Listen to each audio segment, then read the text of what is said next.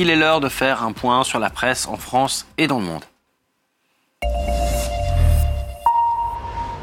Avec vous, Hélène Frad, comme chaque matin. Bonjour Hélène. Bonjour Damien. On le disait dans la presse française ce matin, il y a notamment les réactions à cette proposition d'Emmanuel Macron, proposition d'inscrire le droit à l'avortement dans la Constitution française. Ouais, à l'occasion d'un hommage national à l'avocate féministe Gisèle Halimi, vous l'avez dit, euh, qui fut une combattante acharnée de la légalisation de l'avortement. Le président a promis en effet euh, euh, d'inscrire l'IVG, de faire inscrire l'IVG euh, comme une liberté protégée euh, par la Constitution.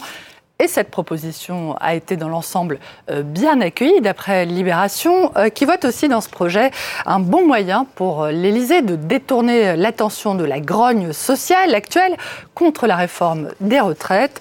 Et ce sentiment est d'ailleurs aussi partagé une fois n'est pas coutume par le Figaro qui parle lui de diversion sociétale et balaie l'argument du recul du droit à l'avortement aux États-Unis. Pour le journal, le droit à l'IVG n'est nullement menacé en France et invoquer un syndrome américain fantasmé, je cite, revient à légiférer sur l'improbable.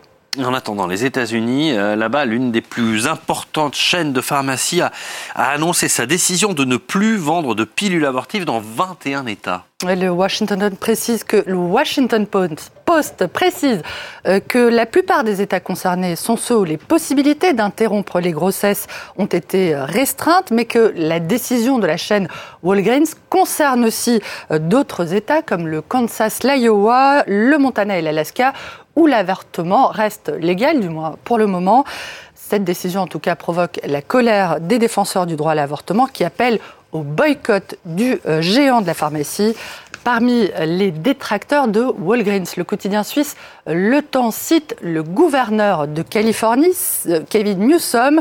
Euh, son État n'est pas concerné hein, par la décision de Walgreens, mais il a déclaré que son État ne ferait plus de business avec Walgreens ou toute autre compagnie qui se plie aux extrémistes, je le cite, et met en danger la santé des femmes une menace dont l'impact d'Amiens a été immédiat sur les marchés puisque euh, l'action Walgreens a immédiatement perdu près de 2%.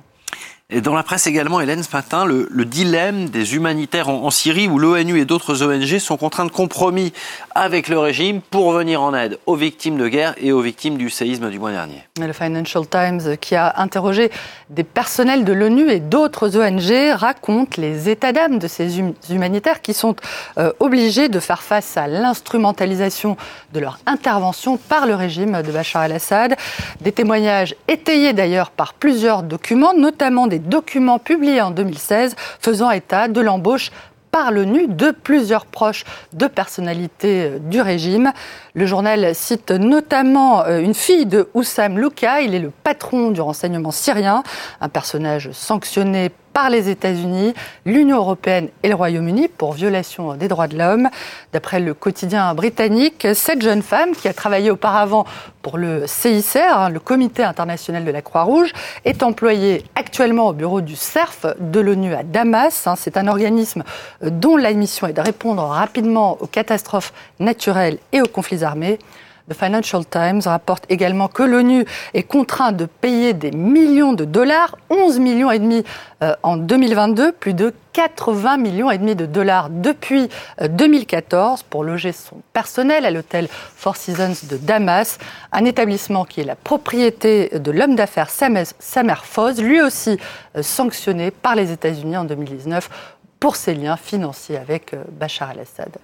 L'ONU, dont, la mission en République démocratique du Congo, la, MONUSCO, est accusée de faillir à sa mission de protéger les civils congolais. Alors qu'une délégation du Conseil sécurité de l'ONU euh, est attendue à partir d'aujourd'hui dans le pays, le quotidien français Libération s'est rendu notamment euh, près de la ville de Goma, la capitale du Nord Kivu, à la frontière avec le Rwanda, une région où les casques bleus ne sortent plus de leur base et où la colère de la population empêche les soldats de patrouiller sous peine de se faire caillasser. C'est là que le journal a notamment rencontré une déplacée par les combats entre l'armée congolaise et le groupe armé M23 qui accuse carrément la MONUSCO d'avoir amené la guerre. Le journal évoque la position du gouvernement congolais qui exige, on le sait, que la mission quitte le pays à la fin 2023-2024, début 2024, euh, c'est-à-dire après l'élection présidentielle. Une décision accueillie à bras ouverts par Christian Outegui, Outeki, pardon. Cet avocat et défenseur des droits humains prédit que le départ des casques bleus permettra de jeter l'opprobre non plus sur la MONUSCO, mais précisément sur le gouvernement congolais en cas de poursuite ou d'aggravation des violences. Si la MONUSCO part, le gouvernement ne pourra plus se cacher, dit-il. Nous pensons d'ailleurs que ce serait bien qu'elle parte. Ça prouverait que le gouvernement ne réussit pas à assurer la sécurisation euh, du pays.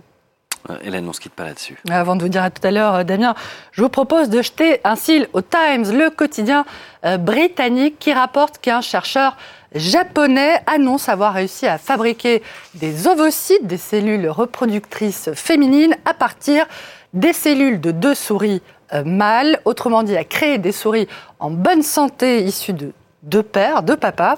Cette avancée pourrait permettre à l'avenir aux couples homosexuels masculins d'avoir des enfants qui seraient liés biologiquement à leurs deux euh, parents, d'après le journal qui euh, estime hein, néanmoins, précise que cette découverte est encore très loin, très très éloignée de l'application humaine, tant sur le plan euh, technologique qu'éthique, bien sûr.